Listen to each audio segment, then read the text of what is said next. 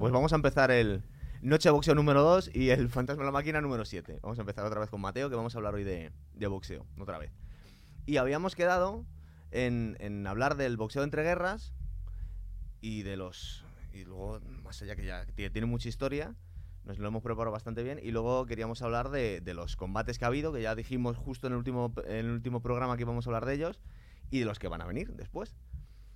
Eh, entonces, pues yo creo que hemos quedado en que nos vas a dar la entrada tú de lo que es el boxeo, de cómo fue el boxeo entre guerras, entre guerras entre el 19 y el 39, bueno, y todo lo que fue en, en, en Y más que nada, sobre todo eh, el periodo de los 30, que fue un periodo muy interesante del boxeo a nivel internacional, eh, con ah, ah, una gran cantidad de campeones del mundo entre los pesos pesados eh, y grandes combates. Que luego tú hablarás de los dos combates míticos entre Schmeling y Joe Lewis, eh, que fueron impresionantes. También porque tienen un trasfondo político. Como Sí. mucho de lo que sucede en los años 30, tiene ese trasfondo político eh, entre Louis, Louis eh, el, eh, el afroamericano, eh, gran promesa del boxeo eh, norteamericano, y Schmeling, eh, en, eh, el alemán en, plena, a- en pleno auge de la Alemania nazi. O otro ejemplo importante es el caso de Primo Carnera, por Sí. ejemplo, italiano, que, que, bueno, que se convirtió com- en una especie de héroe nacional del fascismo italiano, ¿no? En un periodo, un periodo como es el periodo de los años 30. De hecho, la historia de Primo Carnera es una historia curiosa. Fíjate que eh, en el momento de nacer pesaba ya 8 kilos, o sea, era un, era vamos, un, un- un- bebé bastante grande. Prometía maneras, vamos. Exacto. Y eh, de hecho, eh, pues eh, llegó a medir más de 2 metros y pesar más de 120 kilos. Y era, un, era, era enorme. Era Sobre todo un- para la época, ¿verdad? Porque hoy en día estamos más acostumbrados a ver gente así, pero en aquella época no era tan común Exacto. ver gente tan, tan enorme. Exacto, pero a la época era, vamos, de hecho, si ves algunos combates de Primo Carnera, eh, llama mucho la atención ver la diferencia de tamaño entre Primo Carnera y, por ejemplo, Max Baer, que luego Max Baer lo, lo, lo tumbará hasta 11 veces, Max Baer a Primo Carnera, pero si tú ves el, la diferencia de tamaño, vamos, es que Primo Carnera le saca 15, o, 15 centímetros y bastante más kilos. Eh, en, eh, a Primo Carnera, que ya te digo, era, se convirtió como en el héroe, digamos, nacional del fascismo, a pesar, a pesar de eh, dejar eh, Italia. Él eh, deja Italia eh, en, en los años 20, se va a Francia a trabajar, llegaría a trabajar en un circo, sobre todo por... Como un forzudo, ¿no? Sí, exacto, como un forzudo, hacía simulaciones de combates, de hecho no sabía eh, luchar nada bien, o sea, era eh, en el circo pues era un poco una... Es como la lucha libre al pressing catch, ¿no? Que estamos Exacto, era acostumbrados. Eran cosa- cosas cosa- precocinadas ya, es una verdad. cosa así. Luego ya en el 30 me parece se fue a, a Estados Unidos y, y ahí ya, en, ya se convirtió en un, uh, un boxeador bastante conocido y en un boxeador que, que tuvo su- sus éxitos. ¿no? De hecho, uh, llegó a ser um, campeón del mundo en el 33 ¿Mm? eh, contra Sharky. Eh, y es curioso porque eh, unos meses antes de ese combate, el, el combate, uno de los más importantes de su carrera, había ganado a Ernie Schaff y ese pobre chico Ernie Schaff se murió en el, ah, vamos, eh, Murió acabó- de las heridas del, acab- del acabó muy lesionado. Eh, bueno, de hecho, también ahí, si ves las imágenes, en YouTube hay imágenes de ese combate y ves a Ernie Schaff que parece, eh, vamos, que como la mitad de tamaño de, de- de Primo Carnera, con lo cual llama mucho la atención la diferencia de tamaño y efectivamente Ernie Schaff eh, Y, y le mató en ese combate. lo mató, sí, se salió del, del combate muy mal herido, Ernie Schaff, y murió, me parece, unos días unos días después.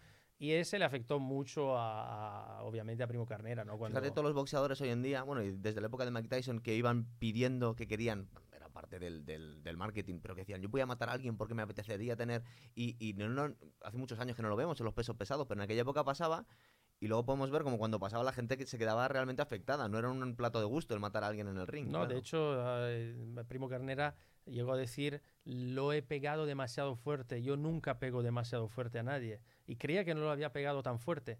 Eh, Primo Carnera sabía que era mucho más fuerte que otros de sus rivales Mm. y, y- y lo re- reconoció años después en entrevistas que él procuraba no pegar demasiado fuerte porque, porque no quería lesionar al otro, eh, a pesar de que, bueno, pues a veces era él que acaba, acaba lesionado como contra Max Baer, ¿no? Que, repito, se cayó 11 veces contra, contra Baer. Pero ya te digo, en, en los años de, de entreguerra, Aquí eh, llevo aquí un listado de los campeones. Porque en las, te voy a cortar un momento porque esto es interesante que lo vamos a hablar después. En, el, en, en la época de entreguerras es, un, es una época en, que estaba tremendamente polarizada, polarizada la política. Se utilizaban a los, a los boxeadores y a los deportistas. Entonces, igual que vamos a ver a Max Smelling y a, y a Joe Louis, que fueron instrumentalizados por sus países, pero por ejemplo, ninguno de los dos, eh, luego eh, metiéndonos en profundidad en sus personalidades, eh, habrían apoyado a esos países si hubiera salido de ellos mismos. Primo Carnera tenía simpatías por el fascismo, ¿se sabe? No, no, no, eran, a ver, les manipularon un poco, ¿no? Pero ni Primo Carnera ni Max Schmeling tenían aprecio hacia las, dictaduras de sus mm, países, ¿no? De hecho, Max Melling, el entrenador, era judío. Era judío, verdad. Y tuvo bastantes problemas con, con, el régimen por eso. Y siempre lo defendió, nunca lo quiso cambiar, ¿sabes? Y Primo Carnera igual. Primo Carnera, además te digo, Primo Carnera se fue a vivir a Estados Unidos. Luego volvería, yo creo que volvió a Italia ya en la segunda mitad de los años 60 y, y volvió para morir para morirse, porque ya estaba bastante enfermo, tenía cirrosis eh, porque había empezado a beber bastante. De estos típicos, en aquella eh, época terminaban todos muy mal, ¿eh?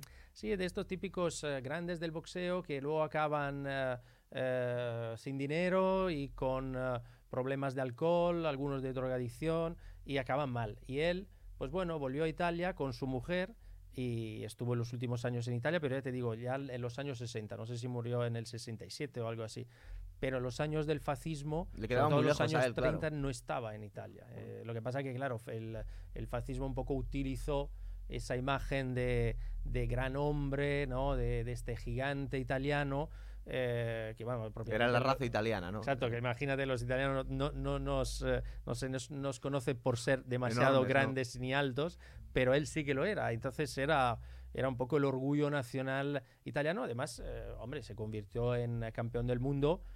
Estuvo muy poco, porque fue campeón del mundo, ya te repito, mira, aquí lo tengo en el 33. y en el 34 pierde ese encuentro desastroso con Max Baer eh, donde se, cae 11 veces, ¿no? Pero... Porque como boxeador Primo Carnera, ¿cómo era? Porque a mí me da la sensación que si aprendió un poco tarde porque había trabajado en circos y luego eh, tenía cierto pudor a la hora de pegar muy fuerte a los rivales, no debía ser un luchador natural, ¿verdad? Era más que lo que se encontró en la vida. Sí, se encontró en la vida con eso y también era tan grande que no tenía una gran agilidad, ¿no? Era, no era de estos boxeadores que a pesar del tamaño luego se movieran muy bien. Eh, bueno, también eh, la, prensa con, Primo Carnera era bastante cruel, ¿no? Siempre se le ha tildado de ser una persona con muy pocas luces, eh, eso, pues un poco una especie de atracción de, circo, ¿no? Como, como que era lo que hacía cuando, cuando estuve viviendo en Francia. entonces, incluso cuando ya se convirtió en, en campeón del mundo, una parte de la prensa pues eh, le nunca tuvo mucho respeto ¿verdad? no, no gozaba mucho respeto de la, del mundo ese. Mm, bueno no, no mucho de, por parte, parte de alguna prensa pero sí que es verdad que en Italia el, el orgullo de tener a un campeón del mundo que de la nada eh, se había ido a Estados Unidos y se había convertido en el campeón del mundo de los pesos pesados, pues eso fue. Ahí es nada, nosotros no tenemos ninguno de esos. Nosotros tuvimos a Paulo, eh, a Paulo Ozkundun, pero Sí, con Ozkudun él eh, peló dos veces, Primo Carnera, me parece, en Barcelona y, ganó. Las ganó las dos veces. Sí, ganó las dos veces. Y creo que las dos, una en Barcelona seguro, la otra no recuerdo, porque puede, puede ser que la otra también en, eh, en Barcelona. Y creo que además eh, luchó contra, peleó contra Uzkudun después de ser ya campeón del mundo. Antes de la, de la defensa de campeón del mundo, eh, luchó contra, o sea, peleó con, con Uzkudun y ganó. Y luego ya contra Baer eh, en esa defensa del 34 perdió de malas, malas maneras, la verdad. Claro. Bueno, ¿nos sigues con los, con los campeones yo me voy ya a los a Max Smelling con eh, Joe Louis? Vamos a... Pues mira, te digo, en el 30 es, es este combate entre Sharky, que era el campeón, y Smelling, eh, y gana Schmeling, con lo cual se convierte este alemán en el año 30, recordemos que todavía no estaba el nazismo que llega al poder en el 33, eh, pero Smelling es el campeón, el gran campeón alemán. Y solo llevaba seis años de, de profesional en aquel momento. Sí, era todavía, sí, estaba, había empezado hace poco y, eh, y, y gana Sharky, que era muy buen boxeador. Y luego Sharky le gana en el 32, o sea que, le, que vuelve a, con- a convertirse en campeón del mundo. En el 33, Primo Carnera se convierte en campeón del mundo mm, ganándole a Sharky. En el 34 es Max Baer que gana a, a Primo Carnera. Y luego, en un encuentro, en un combate también bastante raro, una de las grandes sorpresas de- del deporte, yo creo que una de las mayores sorpresas, quizá la derrota de, de- de Tyson eh, haya sido otra de, ese tamaño, porque Max Baer en el 35 pelea contra James Braddock. Sí. James Braddock es el famoso Cinderella Cinderella Man. Eh, que interpretó Russell Crowe en Eso esa f- película mm, no muy buena, la verdad. Yo no lo había visto, pero se me han quitado las ganas. No es muy Sí, allá, no, ¿verdad? Vamos, a mí no, no me... Yo creo que Peri, un, un- un día podemos hacer una, un episodio sobre el cine y el boxeo y creo que hay películas mil veces mejores eh, sobre también boxeadores mejores, porque en el fondo, bueno, eh, James Braddock se convirtió de manera totalmente inesperada en campeón del mundo eh, contra Baer y eh, pierde en el 37. Bueno, yo digo Baer, pero la pronuncia es como Bear o Bear, algo, sí. algo raro así. Eh, en el 37, Joe Lewis, el gran Joe Lewis, le gana a, a Braddock en el. Sí, pues el yo tengo la título. historia ahí de antes del, del- de cómo le dieron el, el combate a así como cómo tuvo lo- acceso al título y en realidad ese combate lo tenía que haber disputado Max Mellin, que había ganado Joe Luis. Pero por razones políticas, en claro, aquel claro. momento era bastante bastante digamos que ya en, en aquel momento en el 36, 37, 38 ya había muchas tensiones políticas, ya en Estados Unidos no se quería dar mucha cancha al régimen de al régimen nacional socialista alemán. El régimen nacional socialista alemán había apadrinado a, a Max Smelling un poco, un poco más Smelling no lo quería, porque tampoco más le traía más problemas que otra cosa, sobre todo en Estados Unidos. Pero, pero bueno, digamos que, que ese fue un poco el transcurso de los acontecimientos. Me he metido un poco la cuña porque son los, los combates que tengo yo ahí metidos. Claro, porque además el combate de Braddock es del 35 eh, y el, del, el, del- el el que, el, el combate que Braddock pierde contra Luis es del 37. Eso es. Y entre de- el, eh, antes del 37, el del 37, es, eh, en el 36 ese primer combate de, entre de- Schmeling de y Max Lewis. Schmeling, eso es. Vamos a ver, la- el, el- el orden de acontecimientos era una cosa así. Eh, Max Schmeling gana el, el título peso pesado solo con seis años después de, de- de empezar a practicar el deporte. Ella- era ya una estrella aquí en, en- en Europa y fue para allá. Estados Unidos fue con el aureola porque aparte era un hombre que era muy fotogénico y tenía todo el, glamour de, los campeones europeos y vino y bueno vino fue para allá para Estados Unidos y, se, consiguió el título de los pesos pesados relativamente pronto. Entonces, em, cuando, cuando había perdido el título contra Baer, eh, ya tenía 30 años y ya se, en aquel momento ya se empezaba a considerar como que sus mejores tiempos habían pasado. Ya se le consideraba que, bueno, Max Smelling ya ha sido campeón de europeo, ha llegado a ser campeón de, del mundo, pero ya perdió con 30 años, seguramente no va a recuperar el título. Y se le dio un poco por, por perdido en los círculos de boxeo. Pero eh, cuando por fin consiguió eh, tener no llegó a tener el, no llegó a ser aspirante con el título al mundial, pero consiguió un combate muy importante con Joe Louis, que en aquel momento era la gran promesa americana. Sí, a pesar de ser afroamericano, ¿eh? que luego eso también... Sí, eh, porque solo teníamos el precedente de Jack Johnson, sí.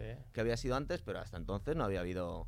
eh, digamos que incluso todavía había ciertas tensiones en las que decían este hombre negro se atreve a pegarse con un hombre blanco, porque realmente había muchos conflictos raciales todavía, bueno, y los, y los hubo muchos años después. sí.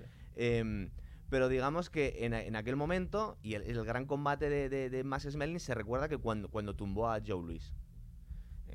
Tengo un poco las notas. eh, em, vamos a. Sí, No porque en este, el, el primer combate lo gana en el 12, creo, en el, en el asalto 12. eh, gana Schmeling.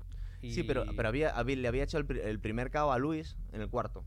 Sí, Lo tenía que apuntar. Es decir, digamos que Joe Luis nunca había sido tumbado en- hasta, hasta en aquel momento. Y había, le había conseguido tumbar y, había, y, y luego llegó hasta el 12 y ganó por puntos. Es decir, eh, eh, No, no, no, el, el 12 era, era sobre 15. ¿eh? Yo eh, Sí. ahí le. ahí es fue- verdad, fue todavía no había noqueado. terminado, es verdad, cierto. Fue cierto, noqueado, cierto. fue noqueado. y La primera vez que, el- es la primera vez que es noqueado Luis y Luis fue noqueado dos veces. Eh, es en ese combate y en el último de su Bueno, y carrera. luego ya al final de su carrera sí, Marciano, es Rocky verdad, Marciano, Rocky digamos que Marciano, tuvo, española, tuvo- se arrastró un poco al en final de el su carrera. 51. En el 51 es, claro, a la final ya la, la parte ya de, de- de final de carrera, el momento de final de carrera, cuando encontró a- al mejor de, probablemente Sí. uno de los mejores de la historia, por lo menos uno- una- uno- un, un luchador que nunca eh, fue noqueado, que nunca perdió. Nunca ha perdido, además. Nunca perdió. Entonces, bueno, pues ese, en ese combate del 51, eh, pues fue la segunda vez que fue Sí, eso. Bueno, la primera vez fue este, es decir, la, la gran promesa del, del- del boxeo y sobre todo el, el norteamericano, pues fue tumbado y, y ganó por Max Smelling, que ya mucha gente le daba por descontado. Luego tenía aquí apuntado una, una curiosidad, que es que Max, Max Smelling le ayudó a levantarse después de haber sido de- de- después de haber sido noqueado Joe Louis y en aquel momento ya se habían empezado no fue tan no estuvo tan polarizada esa pelea como la segunda la segunda fue mucho más un Sí, choque de, de dos en el tipos 38 de sociedades además, eso es. Era cuando ya empiezan las ley- leyes raciales en, en, en Alemania y Eso fue es. mucho más... pero ya estaban pero ya estaban eh, ya estaban subiendo las tensiones entre países entre entre Estados Unidos y, y Alemania y ya los habían apadrinado los dos y digamos que habían hecho una, una lucha de, de los dos tipos de sociedades y, y- y supongo que ahora mismo a toro pasado ya lo podríamos ver como mm, realmente no entraban en, en los, en los roles que les, se les había asignado porque Max Smelling ayudaba a un hombre negro a levantarse y tenía digamos que un espíritu muy deportivo luego vamos a decir al final que fueron grandes amigos durante toda su vida o sea no, Sí. No era lo que nos estaban vendiendo esa rivalidad para nada pero luego, como curiosidades en aquel momento, cuando volvió, para, para que la gente lo ponga en, en- el, contexto histórico, Max Smelling volvió a Alemania de forma triunfante. con el, no, no había conseguido el título, pero parece que tenía el, digamos que el, combate como aspirante al título en el bolsillo. Y volvió en el Hindenburg. En el, en el, el Zeppelin, eh, pues ya digamos que volvió como, como a- en dolor de multitudes Sí. para, para, para ser recibido por Hitler en aquel momento, que ya empezaba a tener también tensiones eh, porque le habían animado, como has dicho tú antes, a que dejara a su manager porque eran judíos y había muchas, muchas, empezaba a haber muchas presiones en ese momento. Y bueno, pues si quieres sigue, yo te No, y luego el segundo combate, que, que fue ese fue para el título, en el 38, para el título mundial. Eh, y eso sí que levantó una expectativa brutal. O sea, Claro. fue un, Bueno, un combate espectacularmente seguido. tenemos que meter antes de dejar esto que el, el- el combate esperado por el título contra contra contra Brado que al final se lo dieron a Luis que había perdido es decir Sí, sí, sí. se supone que se merecía el, el- título pero de sí. alguna forma eh, pues no le dejaron competir entonces cuando compitieron el 38 ya lo hicieron por el título pero era el campeón era Joey Luis que había perdido contra el aspirante no dejaba de ser curiosa la, la si- la situación Claro, que había perdido contra el aspirante en el año, bueno, un par de años antes y que, eh, bueno, pues que eh, levantó una expectativa eh, impresionante entre, entre el público.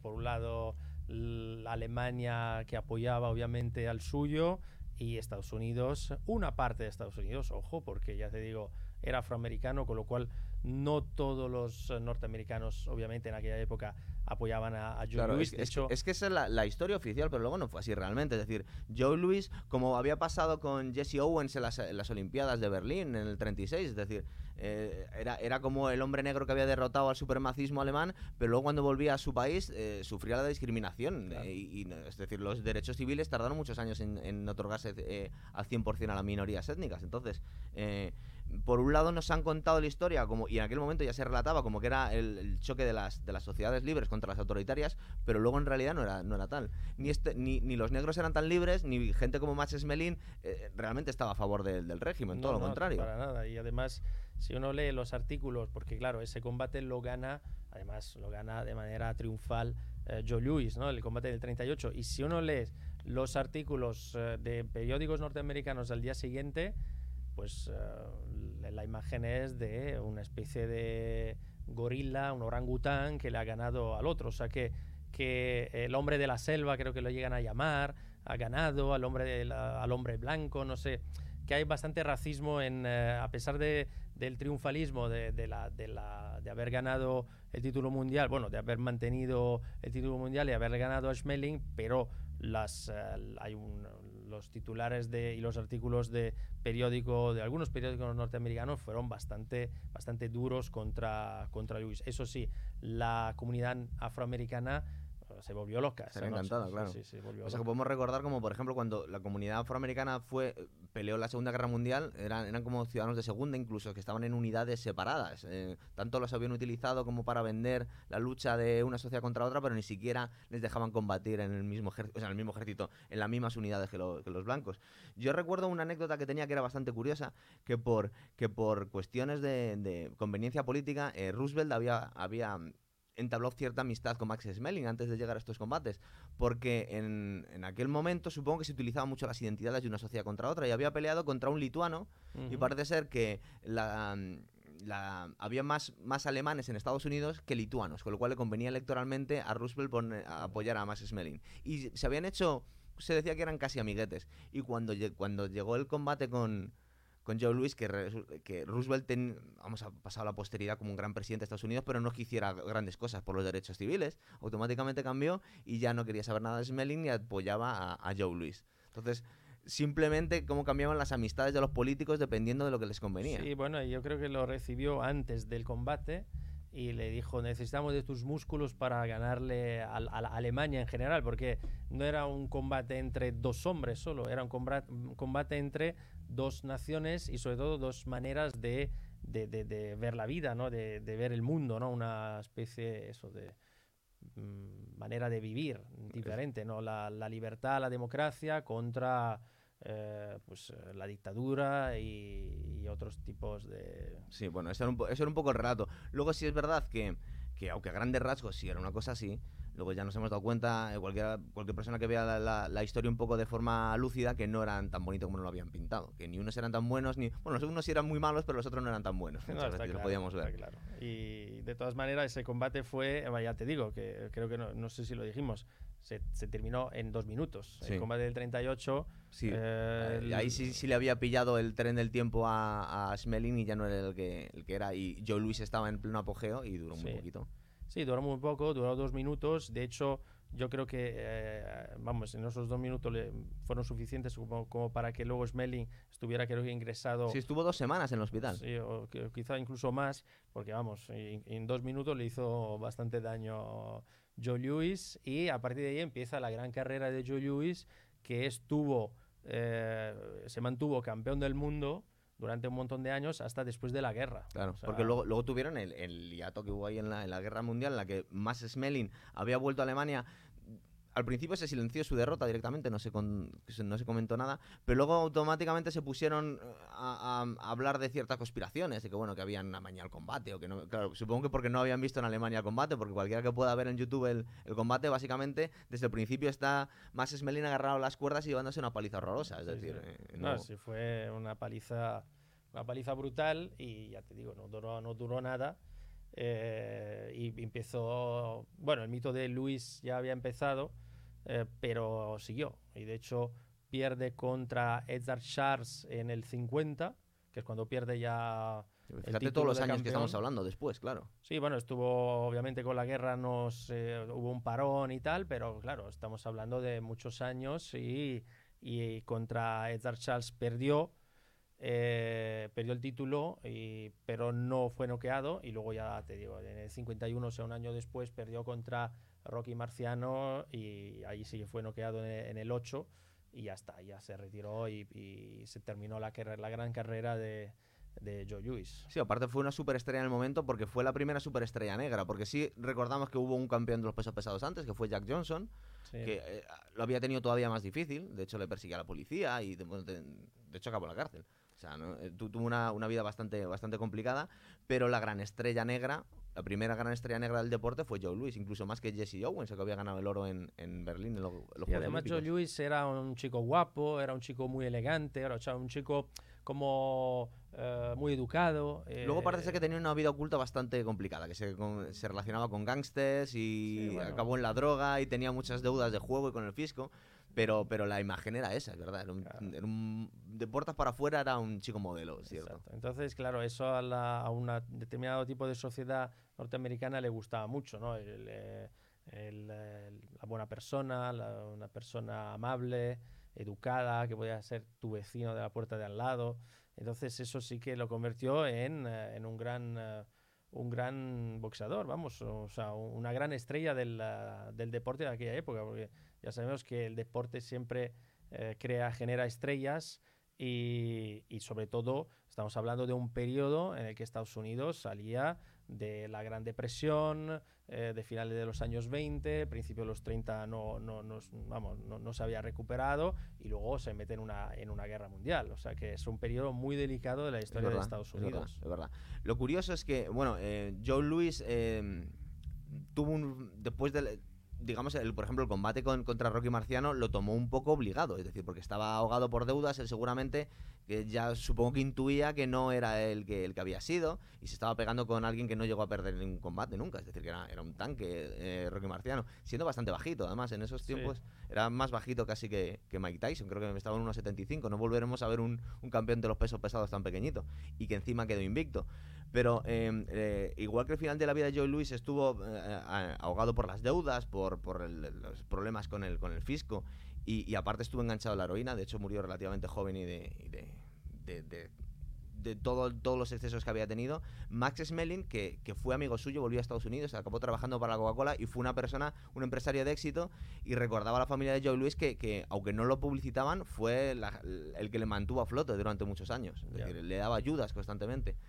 Sí, O sí, sea- de hecho, y mira que eh, Schmeling, para que luego digan lo de que el boxeo te desgasta y, y todos los boxeadores mu- mueren jóvenes, creo que se murió 100 con años. eh, 99 o 100 años, sí, sí, Sí. o sea, es brutal. O sea, de Schmeling, eh, Y aparte que combatió en la Segunda Guerra Mundial, fue herido en la Segunda Guerra Mundial, luego volvió a pelear, que tuvo relativamente éxito, y, y cuando cambió carrera y se hizo empresario, es que hasta mantuvo a Joe Louis, o sea que era un, era un hombre increíble. sí, sí, sí, la verdad que un gran personaje y un gran boxeo, una época de boxeo curiosa, ¿no? Que eh, la verdad que a veces ver esas imágenes, eh, no sé, es tan diferente del boxeo de ahora, ¿no? Que, que a veces mm, igual mm, aburre un poco, ¿no? Ver, eh, ver Sí. un combate entero de aquella época. Si aparte la Pero- técnica no está tan depurada, muchas veces parecen, hombre, cualquiera nos subíamos con ellos, pero, Sí, no, vamos. pero, pero que sí es verdad que, que la, te- es- la técnica es distinta. No llega a ser como a principios de siglo, no se pegan Sí, así, sí, sí, pero, es eh, es iban con los brazos muy bajos y, y eso no lo podríamos ver ahora mismo. De hecho, lo vamos a comentar cuando hablemos de los combates recientes.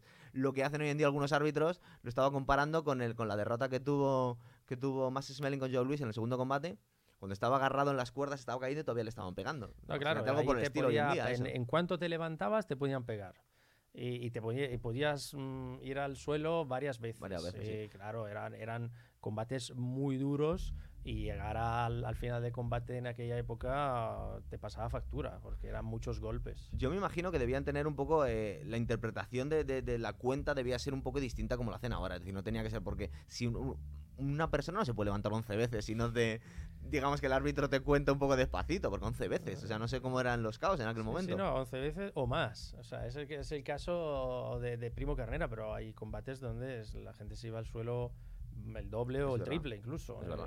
pero eran combates largos, eran combates, eh, la verdad que muy duros y que y además me gustaría ver cómo eran los guantes de aquella época, porque vamos. Eran un que- poquito más gruesos que, que cuando empezó las- la- el, el com- el boxeo moderno, propiamente dicho, pero no eran para nada los que había ahora. De hecho, seguramente cuando los ves se acerca más a 8 onzas o incluso menos que, que las de sí, sí, sí. la- que las de 10 o 12. O sea, Claro. No, no, eran no, muy finitos. Es, eh, es curioso. Es un boxeo diferente y que, bueno, que tenía su épica más que nada, ¿no? De, de- de- en aquella época, en, en aquellos años eh, convulsos. Incluso pero- más que ahora. Lo que yo no me, me- me puedo imaginar en aquel momento es diciéndose barbaridades y empujándose los pesajes, ¿verdad? Los boxeadores en aquel momento. Ya. Eran más caballeros que... Sí, sí, luego hablaremos, como ahora vamos a hablar de lo que pasó en estos días. eh, Eso es, eso es también lo importante. del pesaje ah, es una cosa que a mí me, me fastidia bastante, pero... No, pero también vende eso. Tú Sí, tienes que entender, a todos nos fastidia, pero... Porque sí, Pero mira Pacquiao, Pacquiao es un señor.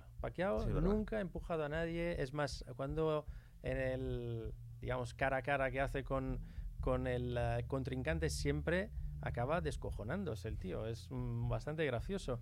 Y, y respeta siempre al otro, siempre, siempre lo ha respetado. Y de hecho, lo han respetado a él. Hombre, ahora mismo tienen que guardar la forma porque es senador filipino, además de boxeador. también. Entonces, cuando eres el señor senador, no puedes ir empujando y escupiendo al de enfrente. Pero yo Supongo. recuerdo de la olla, cuando peleó contra Pacquiao, Mm. perdió, No sé en qué asalto ya casi al final del combate no pudo levantarse ya del, eh, del, eh, de la esquina cuando en el minuto de descanso y eh, se fue, se levantó y se fue a la, a la esquina de, de Pacquiao y le dijo, a partir de ahora mm, va- vas a ser tú mi, mi ídolo, mi mito. Y él no, ni se lo podía creer, Claro, ¿sabes? Pero fíjate que- de la olla, además. Claro, de la olla. Y él decía, pero si tú siempre has sido mi, mi ídolo, ¿sabes? Eh, Claro. que casi llora eh, el filipino, ¿sabes? De, de Sí, la emoción. pero claro, mm, de la olla se lo hizo porque le respetaba mucho.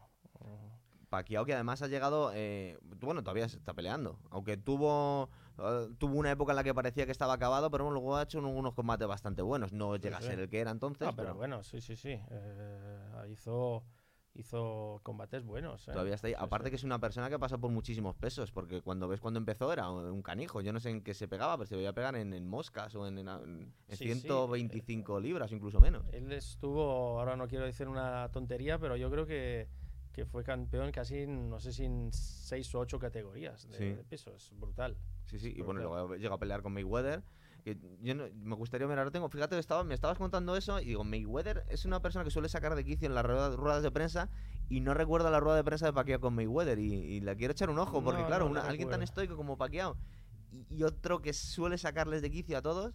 Pero siempre que se encuentran en eso a bordo ring, ¿no? Al, a, eh, de- antes de los combates así de lo que hay ahora, eh, es Pacquiao que va a saludar a- a- al otro, a Mayweather, y entre los dos hay buen rollo. Hombre, se tienen que, querer un montón. Tú fíjate todo el dinero que han hecho. No, y además, claro, se, se han hecho un montón de dinero. Pero es que Pacquiao va ahí y siempre sonríe y, y le hace bromas. Y el otro también, que el otro eh, es como es eh, Mayweather, pero, pero bueno, que con Pacquiao se ve que hay, que hay buen rollo, ¿no? Con Mayweather se ve que, bueno, yo creo que no hay nadie más profesional que él, pero se ve perfectamente como es antes y después de los combates. Es decir, al final te viene a decir, mira, es que todo lo que toda la barbaridad que te he dicho era para sacarte quicio porque Ya. es parte de, de- de mi juego. Pero después, o sea, esto es un negocio Sí, perfectamente. sí, lo sabe, lo sabe manejar muy bien, lo sabía porque ya está retirado, pero... bueno, espérate, es- ¿eh? yo todavía le doy otra vuelta. ¿eh? Bueno, esperemos que no, porque vamos... ¿no? Fíjate, yo estaba fantaseando con que volviese con, Lo- con que pelease con Lomachenko, que no sé si sería posible porque la diferencia de tamaño es muy grande, pero... Ya, no, no, creo que no, Iván, más no, no, no creo que lo haría, vamos. Lo dejó caer eh, cuando estaban preparando el combate con, con, con McGregor. Entrevistaban a, lo- a todos los, a todos los eh, boxeadores más de, más nombre, algunos que habían que con Mayweather, le decían, ¿usted cómo va a hacer McGregor para ganar a Mayweather? Y no lo va a hacer de ninguna forma, no va a ganar ni de coña. Y en un momento determinado le preguntaron a Lomachenko, dice, ¿cómo harías tú para vencer a, a- a Mayweather? Y se quedaba pensando, dice, bueno, pues si algún día lo hago, no te lo voy a decir ahora mismo lo que estoy pensando que podría ya, hacer ya. con él, porque sería curioso, alguien que no ha perdido nunca y que nosotros somos pues, de los grandes fans de Mayweather, con, también con Lomachenko, que ahora mismo es... Hombre, lo que pasa es que un, un boxeador sabe que si, si pelea con Mayweather ahora, aunque esté retirado, por lo menos se va a forrar. No, te Que soluciona la vida, que exactamente, Eso claro. es lo que, lo que bus- buscan algunos, ¿no? En el fondo, pues, Creo que mira, tenía que haber buscado Miller con Joshua antes de...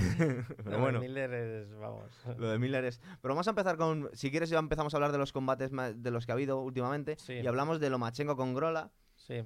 que lo estábamos comentando. Yo, yo, yo le mandé mensajes a Mateo, pero por otras razones, por algo que pasó en el combate, porque luego el combate sí no tuvo mucho misterio, ¿verdad? O sea, fue una pisonadora a Lomachenko contra Grola. No, se iba a venir eh, que iba a, iba a acabar así. Y, y bueno, y además mm, el árbitro le salvó a Krolla en, en el tercero, creo. Sí. en el tercero. Y luego en el cuarto, pues bueno, con un KO un poco raro, la verdad. Sí, bueno, eh, supongo que lo estaba hecho. Es que, es que no tenía que haber, no tenía que haber eh, seguido el combate. Yo lo primero que vi cuando, cuando empecé a ver a los dos es que Grola era mucho más alto, con lo cual le debía haber bajado muchísimo peso para pegarse en la misma categoría de Lomachenko Sí. y estaba machacado, porque es que es mucho más alto que él. sí. Lomachenko es un hombre pequeñito. Pero bueno, le pasó por encima. Y en el tercer asalto pasó lo siguiente. El, el- el árbitro paró el combate, como hemos visto mil veces, que se está llevando una paliza horrorosa y para el combate. Pero en vez de... eh, bueno, tú ves a Lomachenko que se sube las cuerdas para celebrar el combate y luego le dicen, no, no, es que no han parado, es que simplemente están haciendo una cuenta. Estaba contando. Estaban sí, contando. sí. Entonces yo eso, por lo menos en, ha pasado más veces, pero no de forma tan descarada. De, de hecho, creo que Groland ni siquiera se lo creía que le estaban contando hasta 10 y le dejaron No, continuar. le, le fastidió. Ha dicho, bueno, Sí, por no lo menos ya hemos terminado. Exactamente. ¿Qué pasa? Que justo en ese momento, que estaba destrozado Grola, eh, se terminó el tercer asalto. Sí, sí, Y en el cuarto volvió a empezar y ah, ya lo, pa- le hicieron un KO muy feo a Grola, pero es que encima en ese momento justo Lomachenko se partió la mano. Luego lo estaban contando que se había partido la mano. Y parece ser que Grola ha, eh, eh, ha quedado bastante tocado. De hecho, está en el hospital y ha tenido bastantes. Sí, no, pare- no parecía, porque vamos, yo, pues, yo vi el, el KO y parecía un KO, vamos. o Es que había recibido mucho en el combate anterior. Entonces, yo, sobre esa norma, lo estaba comentando con, con Mateo, no lo entiendo, porque lo que vino a, de- a explicar luego algunos comentaristas era que, que, que había para el, en realidad no había para el combate, que había considerado que era un KO, aunque no había caído porque las cuerdas le estaban sujetando. Sí, porque supuestamente se había apoyado demasiado a las cuerdas, como que si uno se, se sienta, ¿no? En, Sí. ah, eh, en las cuerdas, ¿no? Lo de sentarte en las cuerdas no está permitido y es como una especie de KO. Yo no lo sé, la verdad que para mí eso era para ya interrumpir el combate. Pero nada- tú date cuenta una cosa, cada vez que hemos visto a lo largo de la historia un combate parado, el, el- el- ah, el que está sufriendo está contra Claro, las normal, cuerdas. sí, y le está sujetando las cuerdas, con lo cual siempre podríamos decir, es que si no hubiera estado las cuerdas detrás te habrías caído. Sí, Así sí. que es una cuesta- cuestión totalmente absurda. Lo único que ha conseguido el árbitro es que, aparte que se hable muy mal de él y no sé si va a volver a arbitrar, es que uno sufre unos daños bastante considerables y que Lomachenko se aparta la mano una vez más. Entonces, eh, yo no encontraba sentido a esa, a esa No, regla. yo creo que mm, sí, eh, la única manera de explicarlo es esa, que no, no sé qué hizo el, el árbitro, igual, pues yo qué sé, veía que el combate había durado muy poco y había gente que había pagado para, Sí, para ver solo tres Pero menos de, Tú de tres fíjate, tú, asaltos. tú ponte en el... en el- duró un, un poco más. o Tú sea, ponte la, la piel de Lomachenko, le está pegando una paliza horrorosa, le paran el. Te vas a, a- a- Sí, sí. te vas a celebrarlo y no te dicen, no, no, que he contado hasta 10 y ahora está bien y puedes seguir pegándote con él. Pero por favor, ¿qué, qué, qué abuso es este?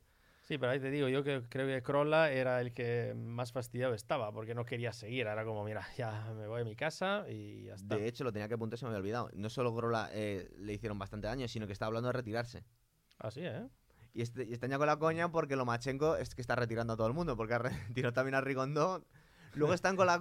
Él, él mismo dijo una vez en, un- en una entrevista después de un combate que se iba a cambiar el nombre por Nomaschenko. Ah, sí, sí, no más Chenko. Sí, Porque sí, es sí. la famosa frase que tuvo Roberto Durán contra sí. Sugar eh, Leonard, que era en plan de. Eh, Paró no el combate y dijo no más, no más. Aparte, ni siquiera no estaba contra las cuerdas, lo paró él, dijo no, más. Dijo que no quería seguir y eh, no más y, sí, y se fue. Y fue- era más por frustración, más que porque le hubieran dado una paliza horrorosa. Es que estaba frustrado porque dices, es que esto no puedo, estoy aburrido, no, no estoy haciendo nada. no le, no le estaba dando, un poco como lo que pasó ayer a, a Jacobs, ¿no? Que, que no le... Bueno, pero Jacobs por lo menos fue hasta el final. Sí, sí, fue el FDB, pero que hay, hay momentos del combate de ayer que... Vamos, A mí me que- decepcionó, tú me habías dicho que era bueno y bueno, pasa como... No, a ver, vamos a ver. Jacobs para mí es muy bueno. Lo que pasa que, eh, y vamos, yo luego estuve viendo, eh, bueno, el combate de ayer de Jacobs, pues, me imagino que la gente lo habrá visto. Sí, Eh, porque Canelo todas partes, Jacobs, Canelo Jacobs gana Canelo los puntos y eh, los árbitros dan 115 a 113, dos árbitros. ¿Y tú cuánto un- das? Pues yo un tengo aquí- 116 a 112. Yo ayer lo vi. Y, y yo le daba, yo, yo he sido muy cruel con Jacobs, pero Si eras un poquito más que yo. Y eso que yo es la primera vez que le vi, porque yo le di dos asaltos y un empate. Yo le di uno solo, un asalto, el noveno. Y sin embargo, ayer metiéndome en, en las redes sociales, yo vi que mucha gente, yo no sé qué, qué combate vieron, que decían que, que Canelo había robado y que, y que, y que era Pero- que podía ser un empate. O sea, de verdad, pero incluso en páginas web, eh, incluso de un determinado nive- nivel de, de boxeo, pues y de periodistas, un poco de boxeo, mm, pues decían eso, que, que era muy Sí. equilibrado, combate muy equilibrado. Yo, yo no vi nada equilibrado. Yo, fue, fue una Vamos, de hecho, yo le di el primero a, a- a Jacobs, pero porque estaba viendo, eh, digamos que en aquel momento estaba haciendo Canelo. Yo a Canelo le estoy viendo que está mutando una especie de Mayweather. Es decir, tiene una defensa muy Sí. buena y empieza midiendo a los rivales. Es decir, los primeros rounds empieza un poco flojo, sí. pero luego es muy consistente. No, él eh, está cambiando, depende del rival y cambia de la, la manera de boxear. Y eso es Sí. muy bueno. No boxeó como con Golovkin, por ejemplo. Claro. eh, boxeó de otra manera. Y, y- y yo creo que dominó el combate. Totalmente. Lo único, en algunos momentos le ponían a puro Jacobs cuando cambiaba la guardia, se ponía Sí. zurdo, así jugando vimos que, que se le hacía más incómodo. Pero además de eso, yo vi a Jacobs abusando muchísimo del jab, que ni siquiera estaba tirándolo de verdad, simplemente estaba midiendo distancias todo el Sí. tiempo. Y el otro esquivaba muy bien. O sea, Sí, Canelo de le hecho, viste de hecho, deja unos vídeos maravillosos para Sí, sí. Instagram, todos los, Ah, no, es que todos los pueden ver ahí. ha esquivado de manera. Porque para mí el boxeo es, es eso también. Porque Claro. mi- hay gente que cree que el boxeo es solo. Como una película de Rocky, Claro, ver. pegar, solo Las pegar. No, no. El boxeo es pegar y esquivar, y sobre todo esquivar. Y es verdad que muchas veces Canelo ayer es- esquivaba y luego no volvía a entrar. Es verdad, eh, se, se lucía un poco en eso. y, Pero venga, porque me llegó un esquivo, punto en el que esquivo. se estaba gustando y estaba Exacto. cómodo. Es decir, no, en ningún momento tuvo. Y fíjate que es que Canelo, además, es un gran encajador. Porque se llevó un par de golpes muy fuertes y Sí, ya sí. se los ha llevado con, Gol- con Golovkin.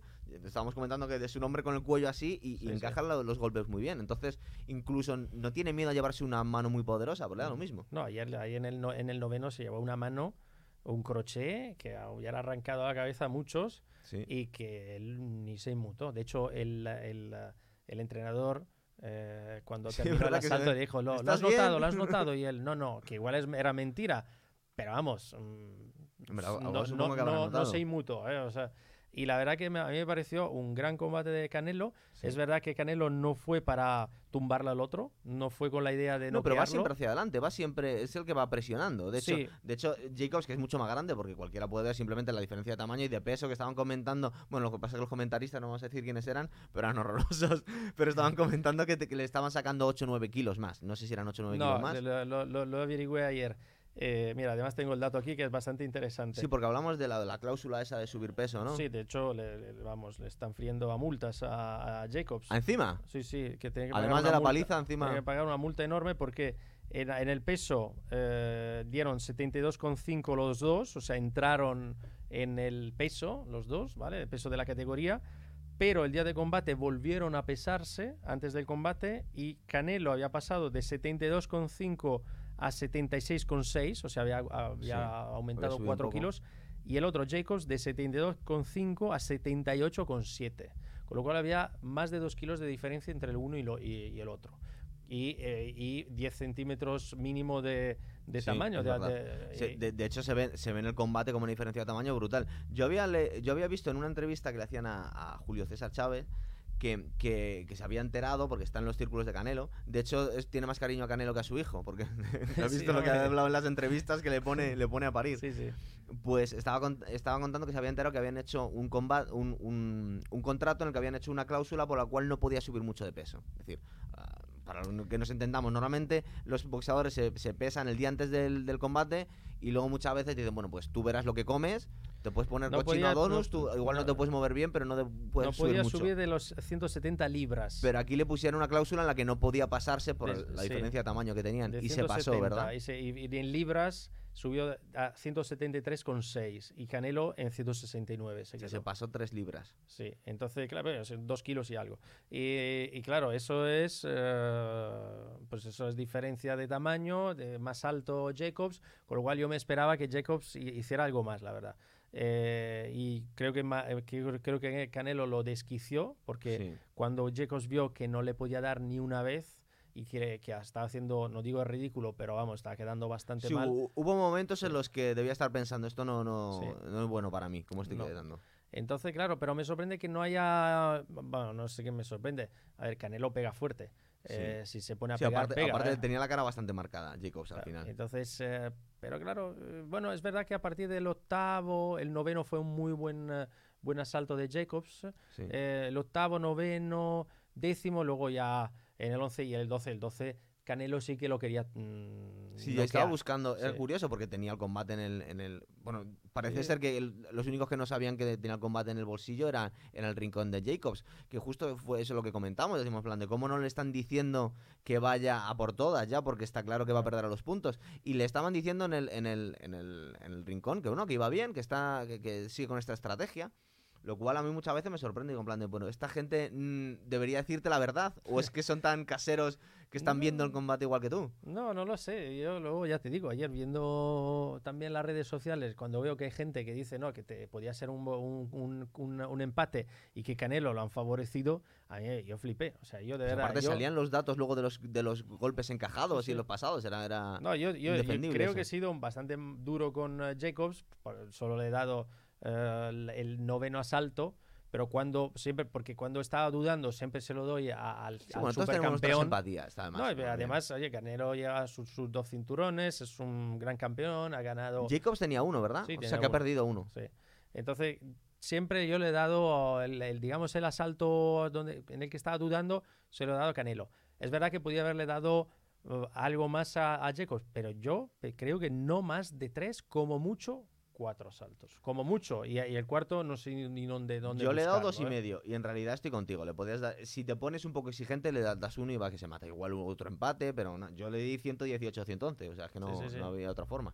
Y, y de hecho, en los, me estás diciendo, en la puntuación hubo un juez que, que les dio bastante parejos, ¿verdad? O sea, no sé qué estaba No, viendo dos ese hombre. jueces, mira, la- el, eh, dos jueces que le dieron, pues fíjate, 115, 113, dos. Y el otro 116, 112. O sea que todos lo, lo dieron más parejo que nosotros dos, pero yo creo que no hubo, vamos, es que, vamos, Jacobs eh, a mí me parece muy bueno. Eh, Jacobs contra Golovkin hizo un super combate. Sí, eso me, come- eso me comentaste, ¿verdad? Eh, pero ayer eh, yo creo que se vio cómo Canelo había preparado a la perfección ese combate Sí.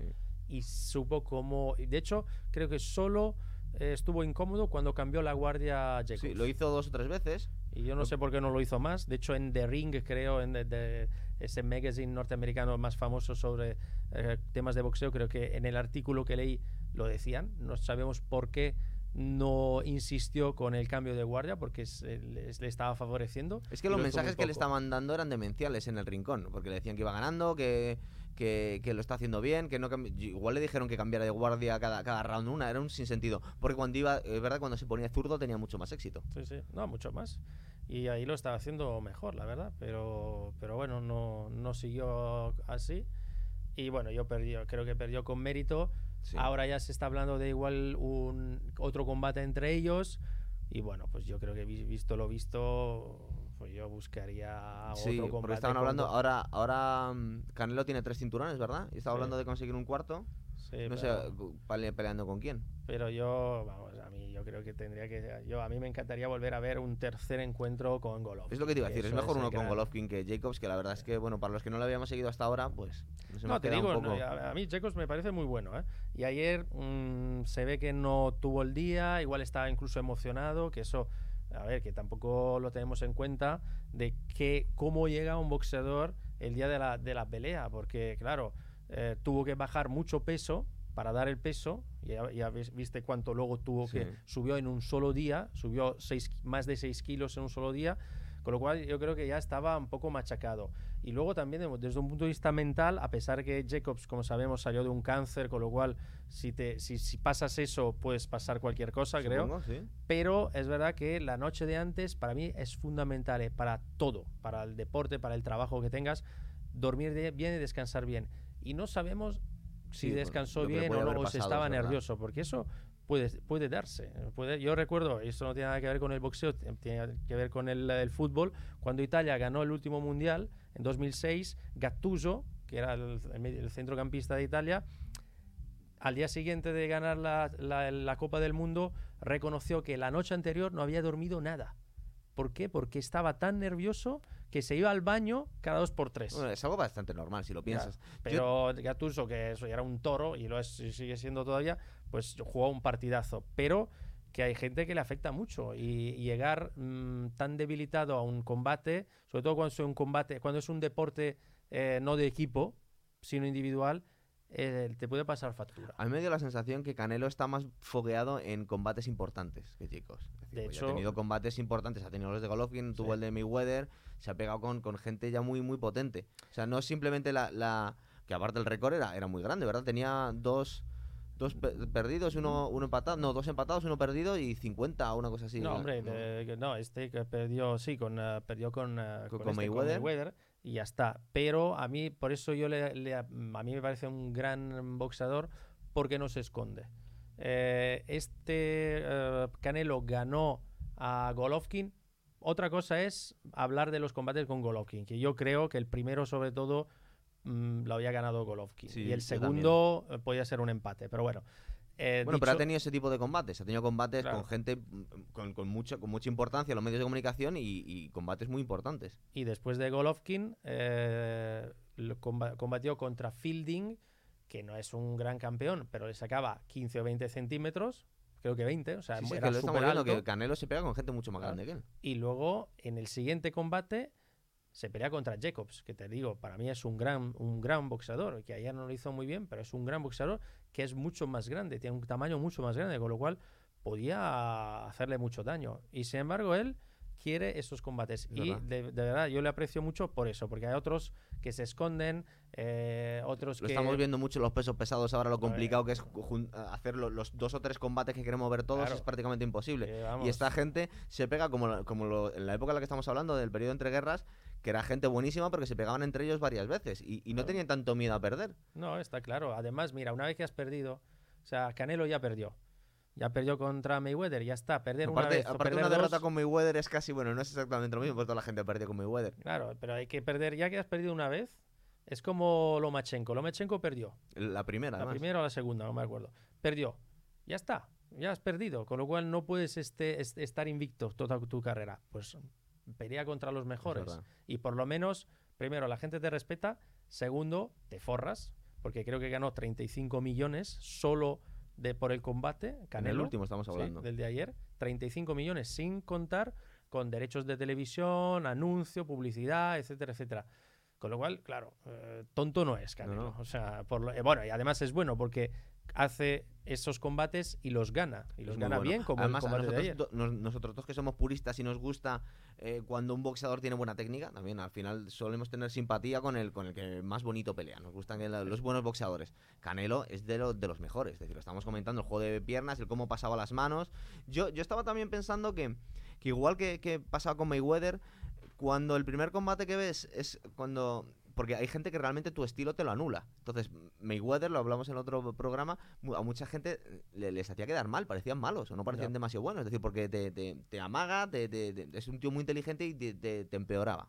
Al final parece que no eras bueno. Tú el primer, el primer combate que vi de Canelo fue con Mayweather y no me pareció nada del otro mundo. El primer combate que he visto con Jacobs ha sido con Canelo y no me pareció nada del otro No, mundo. claro, claro. No, hombre, si Canelo ha mejorado muchísimo y sobre todo esquiva la muy defensa, bien. ¿eh? Sí, la defensa, por muy eso me bien. Mí recordaba a me- me Mayweather. o sea, encanta, muy, eh. muy buenos momentos lo tuvo. Me encanta como la manera de defender. Para mí el boxeo es eso también, no solo dar muchos golpes, sino poder esquivar. A mí yo a mí me encantaba eh, Roy Jones Jr.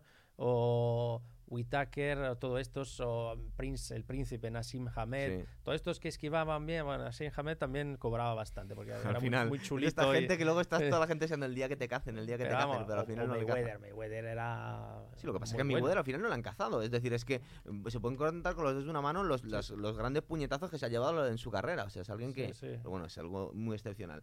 Y luego estamos.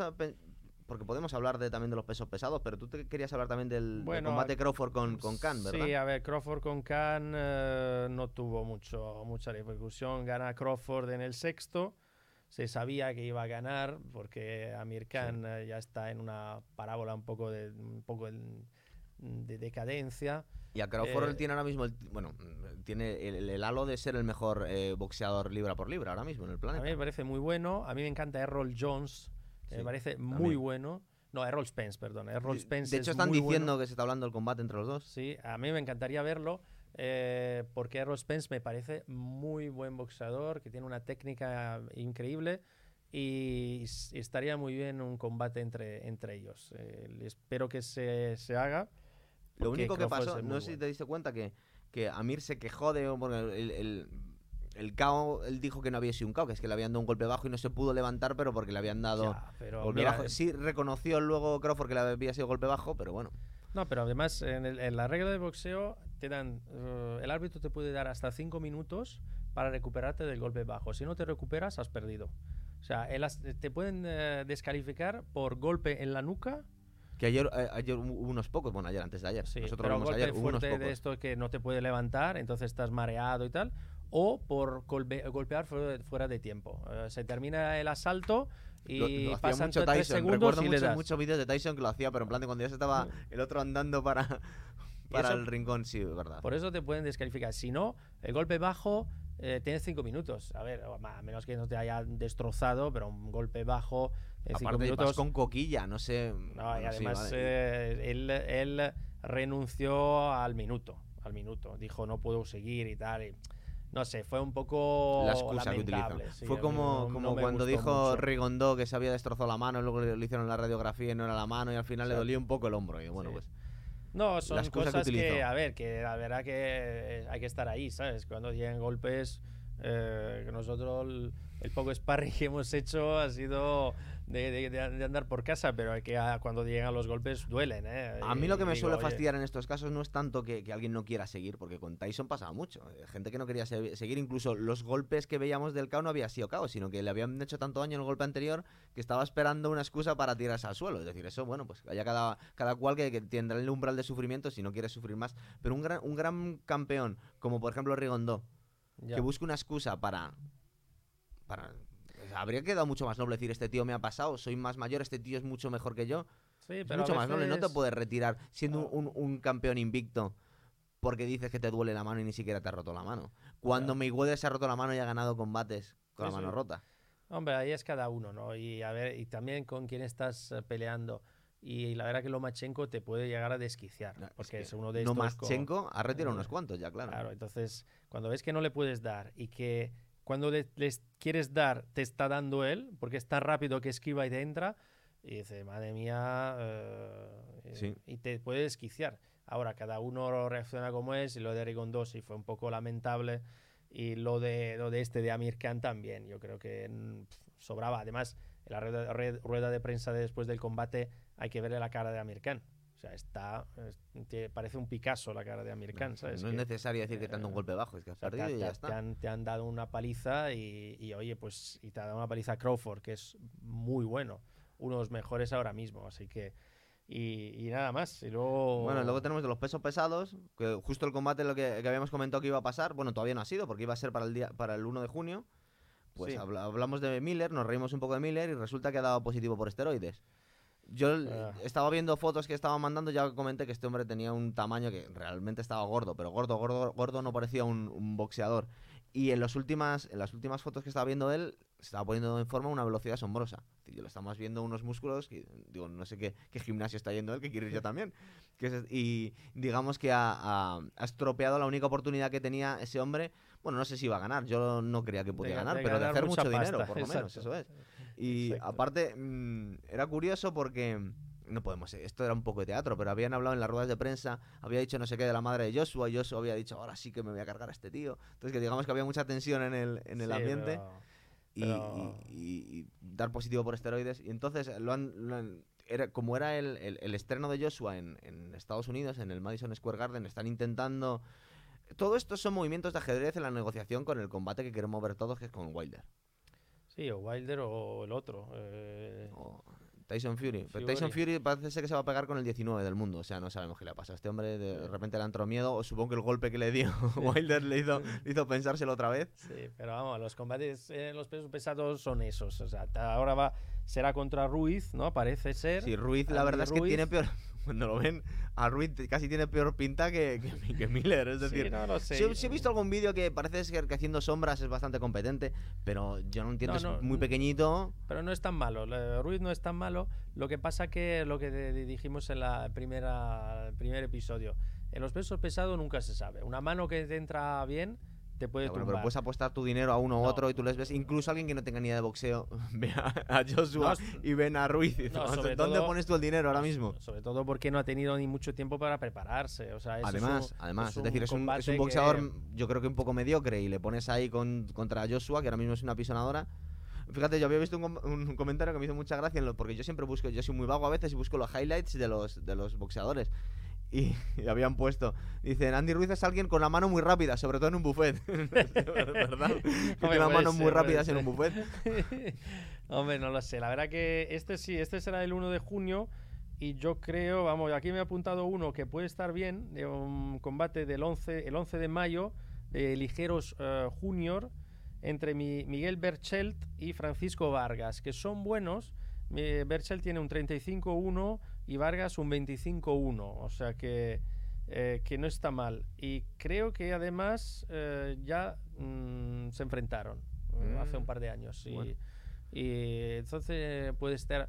De aquí a- al combate de Joshua creo que es de lo mejorcito que se puede ver. Sí, porque luego no va a haber muchos más. Yo, de todas formas, yo estoy convencido que el, el combate de Joshua con Wilder va a pasar y seguramente es el próximo, porque el próximo combate de Wilder es con, con Brasil, que es un boxeador eh, británico que no es demasiado malo, pero al que le hizo un KO horroroso Joshua. Con lo cual no tiene mucho. Estamos comparando un poco, tú has ganado a este, a ver qué pasa cuando yo le cojo. Eh, Brasil eh, tuvo una rueda de prensa también muy chula, se le puso muy tonto a Joshua y es de estas cosas que luego quedan para la hemeroteca, porque no pasa nada, se intenta vender más entradas, pero si te dejan frito en el primer asalto, pues queda, un poco queda- ridículo. queda un poco- Queda ridículo. y queda justo le ha pasado. Y ahora mismo este hombre que le dejó frito, creo que fue en el tercer asalto Joshua, pues se va a pegar con, con Wilder. Entonces, ese Bueno. va a ser el próximo combate, yo creo. Esto ya, esta vez ya sí que sí. Pues nada, Muy bien, pues lo vamos a dejar aquí. Muy Hasta bien. la próxima.